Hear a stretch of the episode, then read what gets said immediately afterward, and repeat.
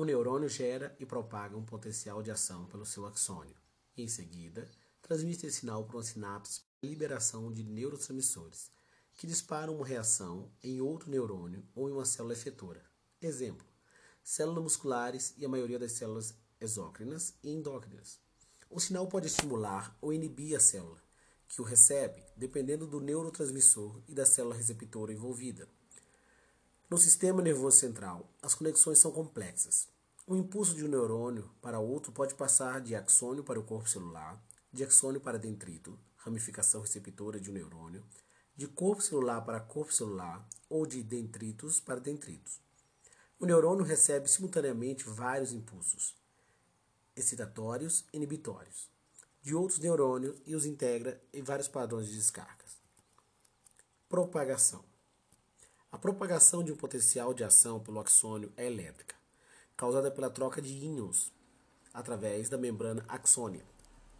O neurônio específico gera um potencial de ação idêntico após cada estímulo, conduzindo em velocidade constante pelo axônio. A velocidade depende do diâmetro do axônio e do grau de mielinização. Variação de 1 a 4 ms nas fibras amielínicas até 75 ms nas fibras mielínicas.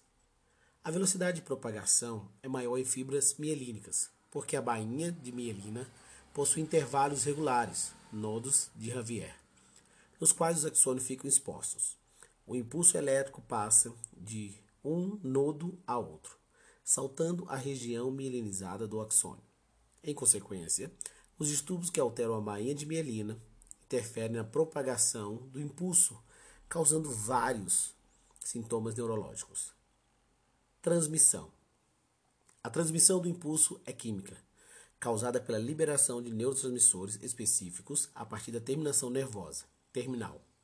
Os neurotransmissores difundem-se pela fenda sináptica e ligam-se novamente, momentaneamente, a receptores específicos do neurônio ou da célula efetora adjacente. Dependendo do receptor, pode ser excitatório ou inibitório. Outro tipo de sinapse, a sinapse elétrica, não envolve neurotransmissores.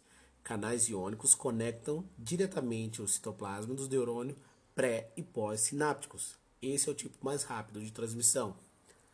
O corpo da célula nervosa produz enzimas que sintetizam a maioria dos neurotransmissores, que são armazenados nas vesículas dos terminais axônios.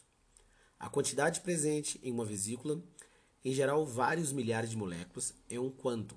Um potencial de ação da membrana que chega à terminação nervosa provoca a abertura dos canais de cálcio. O influxo de cálcio desencadeia a liberação das moléculas de neurotransmissor armazenadas nas vesículas, por meio da função da membrana vesicular, como a membrana da terminação nervosa. A fusão das membranas causa o aparecimento de uma abertura pela qual as moléculas são expelidas, para a fenda sináptica por exocitose.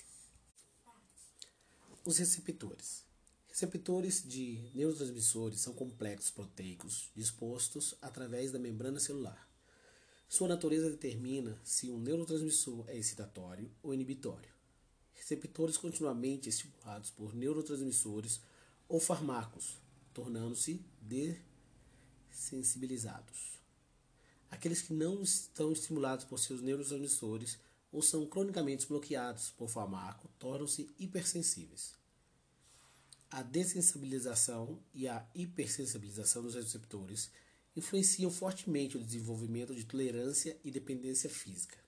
Esses conceitos são particularmente importantes no transplante de órgãos e tecidos, em que a denervação priva os receptores dos seus neurotransmissores. Os sintomas de abstinências podem ser explicados, ao menos em parte, por um fenômeno de rebote decorrente da alteração de afinidade ou densidade dos receptores. Principais neurotransmissores e receptores.